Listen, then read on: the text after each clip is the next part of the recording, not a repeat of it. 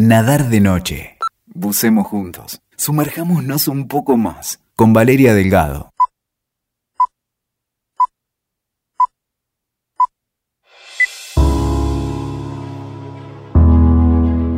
Se habrán dado cuenta ustedes que estos últimos podcasts han sido de acompañamiento en estos momentos de aislamiento o como a mí me gusta llamar mejor de distanciamiento físico. Tampoco dirías un distanciamiento social porque la distancia social no está del todo o intentamos que no esté del todo. Pero lo cierto es que estoy llena de recomendaciones para dejarles y en este caso elegí un eje que son las artes visuales. Es muy hermoso, por ejemplo, lo que está haciendo el Museo Nacional de Bellas Artes a través de sus redes sociales.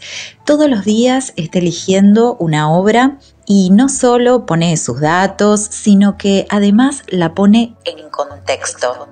Ustedes saben que nuestro Museo Nacional tiene un acervo extraordinario, tiene obras de los mejores artistas del mundo, de la historia del arte, quiero decir, todos los impresionistas, Monet, eh, Manet, Cézanne, eh, ya yendo a los postimpresionistas, el propio Van Gogh, eh, obras de Goya.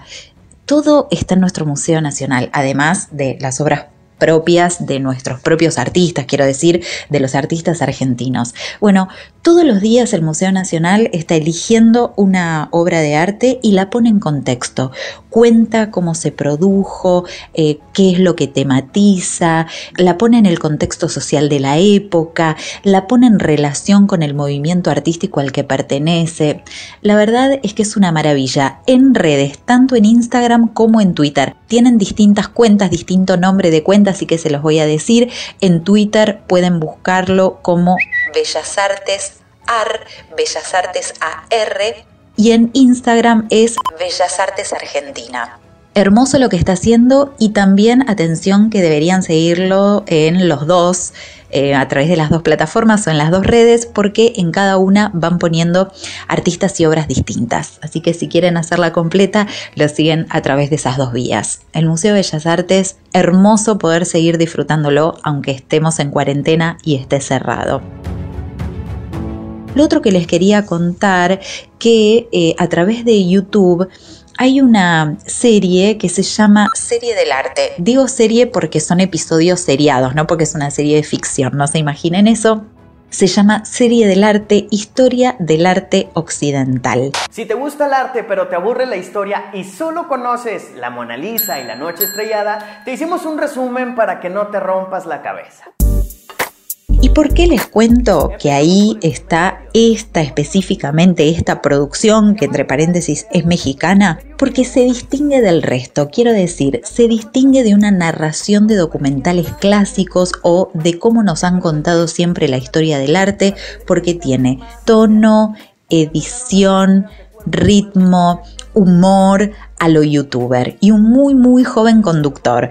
Entonces, en 11 capítulos muy breves, ustedes van a poder hacer un repaso de lo más importante de la historia del arte occidental. Cuando digo breves son muy muy breves, están pensados de verdad para ser viralizados, para ser consumidos probablemente por los más jóvenes. El primer capítulo es como todo un repaso, una línea de tiempo que arranca con el arte grecorromano, con el, con el arte clásico de Grecia y Roma, y es el que más duración tiene y es de 7 minutos todos los demás, que los va dividiendo cada capítulo en cada movimiento artístico y demás, todos duran menos de 5 minutos y el último llega hasta el final del siglo XX. Lo pueden buscar de esta manera. Serie del arte, historia del arte occidental, si lo buscan de esa manera en YouTube lo van a encontrar. También en YouTube, y esto sí tiene que ver con una narración más clásica, hay algo que se llama, una serie documental que se llama Genios de la Pintura.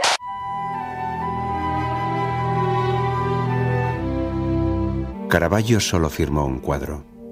El de un hombre condenado de cuya garganta sajada Son 13 eh, documentales, en realidad son más, pero hay 13 que les van a aparecer de corrido en la lista de reproducción. Están narrados en español, como les decía, es una narración más clásica, televisiva, no tanto eh, pensada para redes. De hecho, cada capítulo varía su duración entre 30 minutos y una hora y media. El primero está dedicado a Caravaggio. Les digo esto, hay muchos que son muy buenos, pero si no quieren ver ningún otro, miren igual el de Caravaggio, que es una maravilla. Además de por lo que ha pintado, referente del arte barroco, más allá de eso, por la historia de vida que tiene, una historia de marginalidad, una historia vinculada, ligada a la delincuencia, escapando el resto de su vida, yendo de un lado para el otro entre Italia, España y demás, y así todo dejándonos estas obras maravillosas que hasta el día de hoy las admiramos. Todo esto, digo, más allá del Bellas Artes, estas, em, estas dos ediciones de, de historia del arte narradas así, una que tiene tiene que ver sí con la historia propiamente dicha y la otra con genios de la pintura. Las dos las encuentran en YouTube.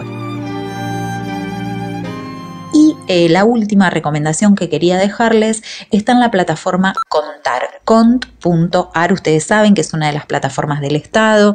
Ha sido récord de eh, usuarios en los últimos días, en las últimas semanas. Tiene una plataforma con una cantidad de contenidos enorme súper atractivos e interesantísimos.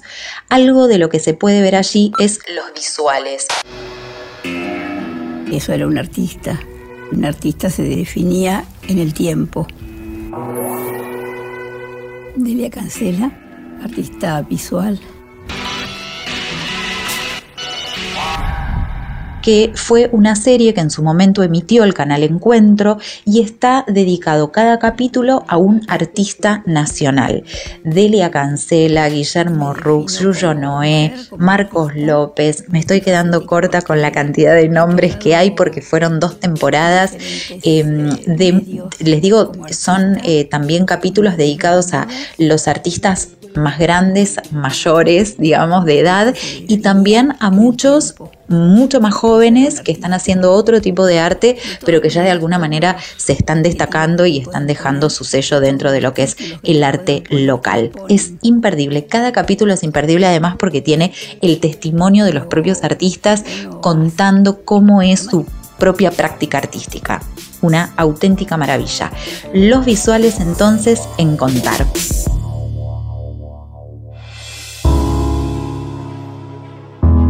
Así que ya lo saben, me parece que es una época que dentro de todo podemos pensarla como también para acercarnos a otros contenidos. A veces en la vorágine se nos van perdiendo. ¿Quién les dice podemos aprovechar esta cuarentena y el estar en casa, quedarnos en casa, que es siempre la recomendación, y disfrutar de estas buenas propuestas vinculadas a las artes?